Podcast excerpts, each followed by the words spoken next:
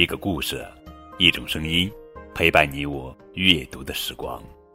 亲爱的宝贝，你们好，我是高个子叔叔。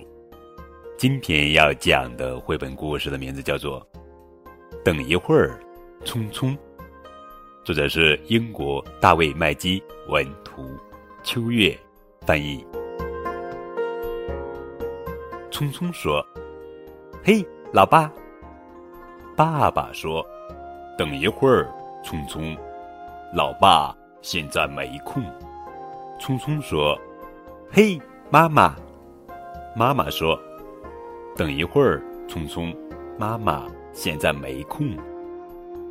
聪聪说：“妈妈，花园里有一只怪兽要吃我耶！”妈妈不耐烦地说：“等一会儿，聪聪。”妈妈现在没空。匆匆一个人来到了花园，他对怪兽说：“嘿，你好，怪兽。”怪兽一口就把聪聪吃掉了，然后怪兽走进了聪聪的家。怪兽走到聪聪妈妈的背后，大叫了一声：“啊！”聪聪的妈妈说。等一会儿，匆匆，妈妈现在没空。怪兽张大嘴巴咬了聪聪爸爸一口。聪聪的爸爸说：“等一会儿，聪聪，爸爸现在没空。”吃晚饭了，聪聪的妈妈说：“妈妈把聪聪的晚饭放在电视机前。”怪兽把晚饭吃了个精光。他还看了一会儿电视。聪聪的妈妈大声喊：“聪聪，该上床睡觉了。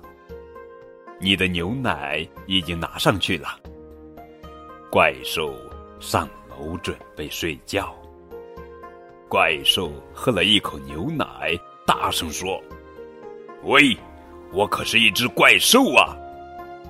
聪聪，妈妈现在没空。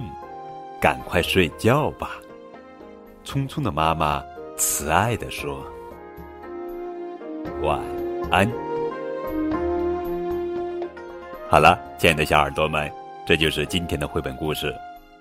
等一会儿，匆匆。更多互动呀，可以添加高个子叔叔的微信账号，字母 FM 加数字九五二零零九就可以了。等你哦。